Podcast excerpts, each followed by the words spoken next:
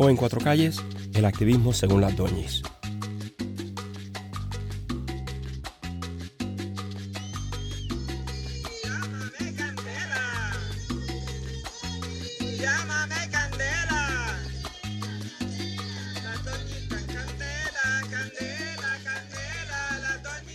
Se va a escuchar el clamor de un pueblo en contra de las pretensiones tanto de la Autoridad de Energía Eléctrica como de Luma Energy en imponerle un cargo de 23 a 26 dólares en la factura a todos los abonados. Eh, y esto es para pagarle lo que se le debe a los bonistas. E, este grupo que está compuesto por damas eh, puertorriqueñas eh, han estado protestando en diversos lugares, especialmente frente a Luma y frente a la autoridad. Así que es como ahí hay una dualidad en uno, en, uno la cuestión de la edad. Así que pues somos un grupo de mujeres de ya de cierta edad, eh, con que, en diferentes áreas, ¿verdad? Del, saber, de la, en diferentes áreas de la gesta humana y que eh, nos juntamos porque, bueno, porque, porque teníamos que decir algo. Esta es María del Rocío Costa así partimos de, algo concreto. Las Doñas Estamos Altas no es una organización ni pretende serlo. Es un junto espontáneo de mujeres que crece y se mueve sin liderato fijo. Graciela Rodríguez Martino y su perro mijo. Somos amigas, las que las doñas, eh, originalmente las doñas somos cinco o seis amigas que tenemos amistades de décadas. Y más que amigas somos, nos consideramos familia.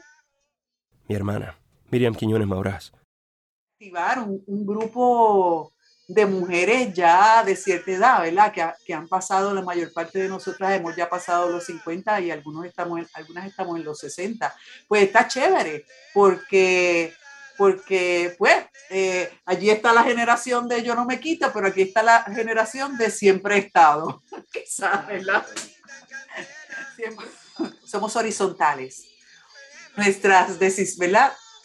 En, colaboración y un poco eso hace que gente que no hemos tratado de hacer, que no hemos explorado unas áreas, las exploremos también, ¿verdad?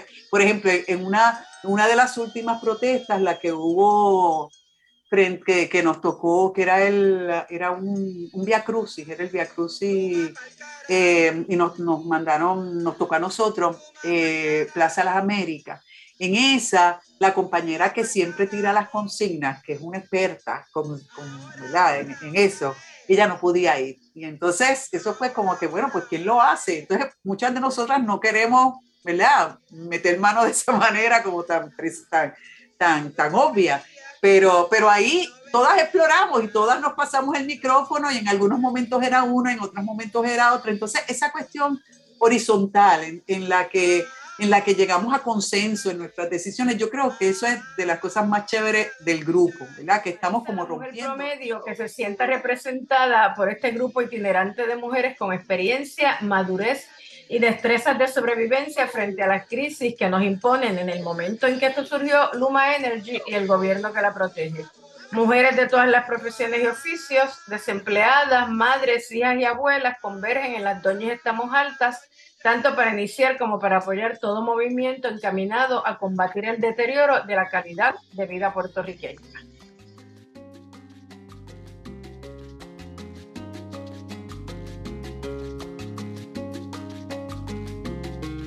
Bueno, Luma es una alianza público-privada. Alianzas público-privadas son unas asociaciones que tienen, pues, que es parte del sistema democrático, donde se contrata a la empresa privada para realizar tareas en el gobierno en este caso, en el caso de Puerto Rico, era la Autoridad de Energía Eléctrica, era una, una, plataforma del gobierno que de servicio de luz a Puerto Rico.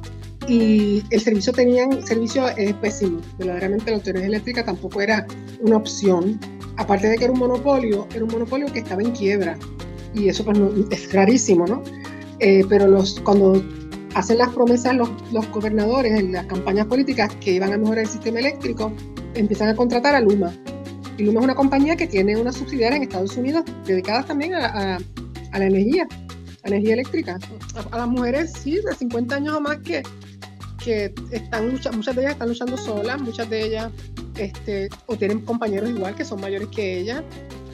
Y, es, y es complicado para ellos estar, eh, aparte de que, por ejemplo, el asunto de las placas solares se empezó a comercializar que lo están financiando como si fuera una hipoteca, ¿no? Que la financian a 30 años y son pagos adicionales de 200, 300, 400 dólares. Y encima le tienes que pagar la factura de Luma, que es altísima. Aquí se paga el kilovatio hora carísimo.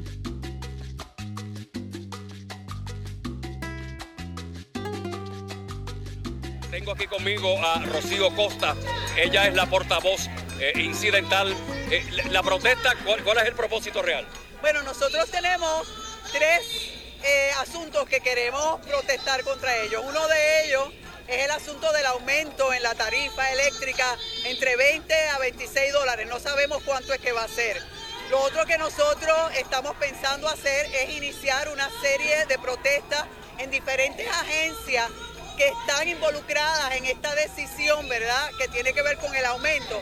Y en tercer punto, una de las cosas que nosotros vamos a estar examinando es la posibilidad de convocar a un boicot parcial de la factura de la luz, de la luz eléctrica, cosa de que uno paga su factura menos la cantidad del aumento que nos quieren hacer. ¿Y esto lo estarían haciendo eh, ante qué eventualidad?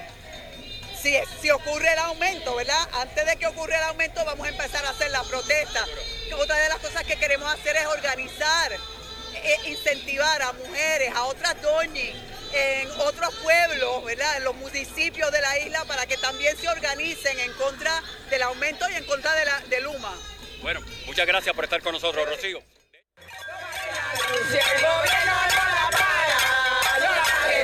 Al son de cacerolazos, 16 familias del complejo de viviendas Villas de Tiboli, en Guaynabo, reclamaron hoy a Luma Energy que les restablezca el servicio de energía eléctrica. Antes de Fiona nos quedamos sin luz. Durante Fiona estuvimos casi nueve días sin luz.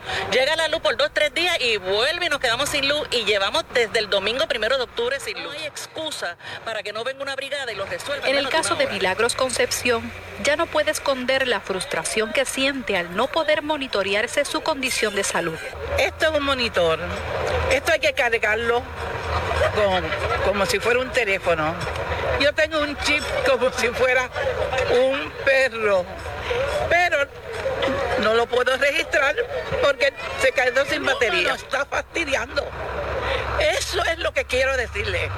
Porque no es ni el gobernador, ni no es político. Somos seres humanos que necesitamos algo, un servicio que estamos pagando y no nos dan ese servicio.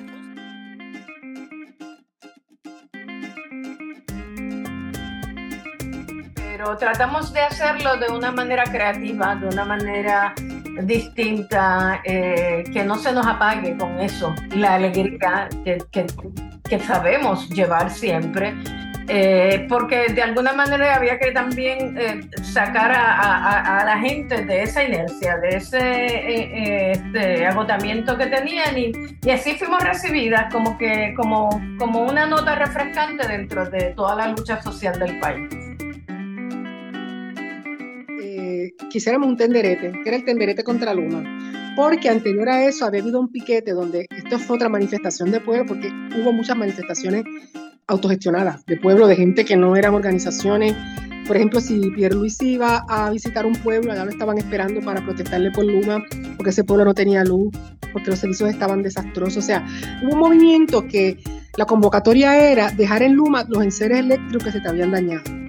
Todos los enseres eléctricos que se te hubieran dañado, ese día los ibas a llevar a Luma. Y Luma se enteró y obviamente evitó que eso pasara, pero la gente iba con neveras, aires acondicionados y todas esas cosas, a dejárselas allí, la compra podrida. Pues de esa, de esa convocatoria anterior surge que vamos entonces a establecer la, el tenderete contra Luma. Eso se hizo en las facilidades de la oficina central aquí en la Ponce de León. Se pusieron unos tenderetes y todo el mundo llevó ropa interior, este, las, las doñas llevamos nuestras pantaletas doñis, porque pues las doñas, la ropa interior de las doñas es típica de, de las doñis, ¿no? hubo de todo, ahí hubo de todo. Hubo gente que llevó también, ese día se llevaron compras podridas, gente que ha perdido, hubo gente que perdió, perdió, hubo mucha pérdida.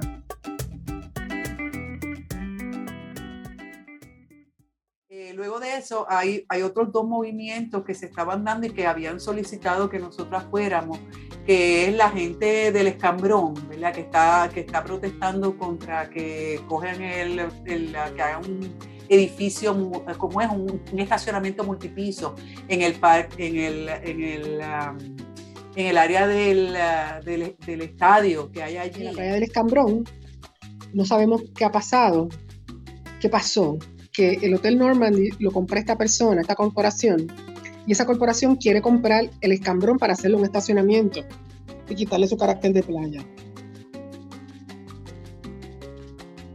Y, el otro grupo era el de la gente que está protestando por lo de Puerta de Tierra, ¿verdad? Por la gentrificación en Puerta de Tierra. Cercano a nosotros está Puerta de Tierra, que también con la, pues, que hay una ley, la ley 2022 que favorece a, extranjeros que vengan a invertir en Puerto Rico dándole unas exenciones contributivas. Y eso pues, entre las desventajas que ha traído es que eh, desplaza a las comunidades y, ha creado una gentrificación, una gentrificación terrible.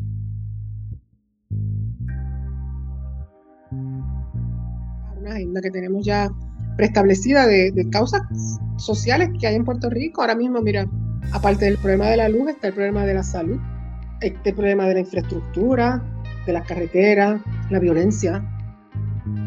Eh, nosotros no nos sentimos seguros en la calle. Yo personalmente ya no camino fuera, yo caminaba una hora, hora y media afuera, ya yo no hago nada de eso. Eh, y me imagino que a las mujeres de mi edad nos pasará lo mismo, ¿no? No, nos sentimos seguras ya saliendo a caminar sola. en Puerto Rico. Hoy mismo las estadísticas en 48 horas que va del año ya han matado, yo te diría que Eric, de 8 a 10 personas. Entre ellas una violencia, una violencia de género entre ellas. Ya mataron, ya el mismo 30, el uno ya mataron a una mujer, el ex compañero o el compañero mató a una mujer. Ese es un problema bien severo que hay en Puerto Rico de violencia contra la mujer. Eso está rampante. Semanalmente matan una mujer en Puerto Rico. Un feminicidio.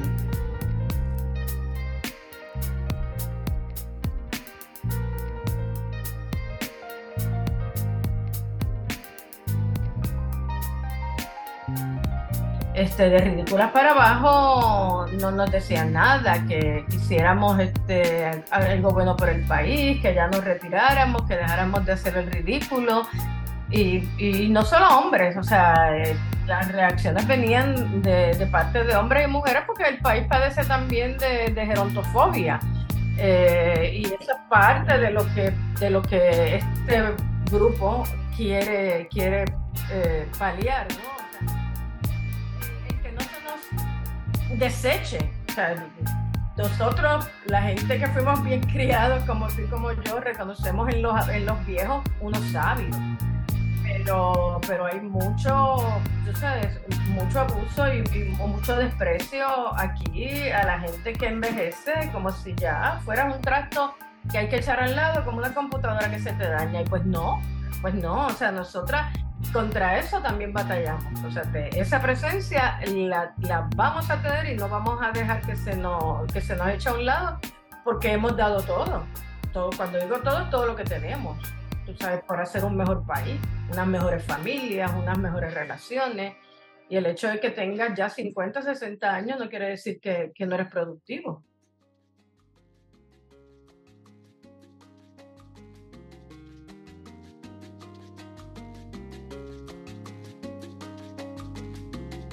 Y, yo creo que un poco así, por eso es que son necesarias las doñas, ¿verdad? Porque los jóvenes eh, también tienen que saber que habemos unas doñas y unos doños que tenemos una historia y que también hemos hecho cosas por el país, ¿verdad? Y entonces un poco, pues, como, como dije ahorita también, somos, somos mujeres que reclamamos nuestra voz y nuestro espacio.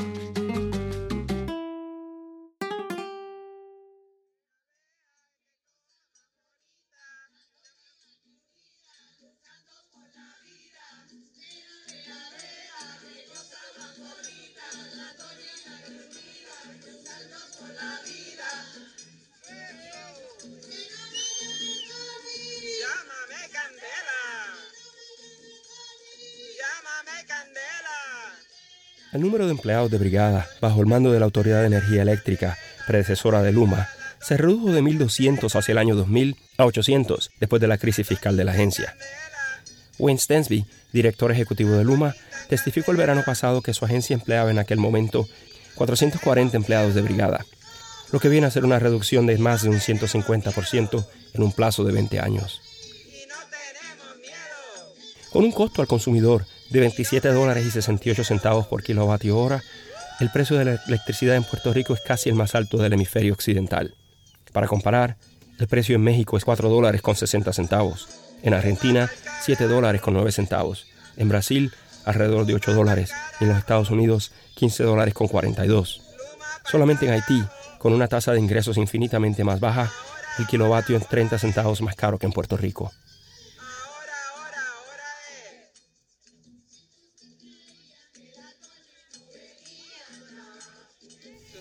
Muchas gracias por escuchar este episodio de Cuatro Calles. Para saber más sobre las doñis, puedes visitar su página de Facebook, Las Doñis Están Altas. María del Rocío Costa, Graciela Rodríguez Martino y Miriam Quiñones Maurás nos acompañaron en este episodio. La música es de Amber Waldron. Narración, edición y producción por mí, Eric Quiñones Maurás. Más información en nuestra página, cuatrocalles.com.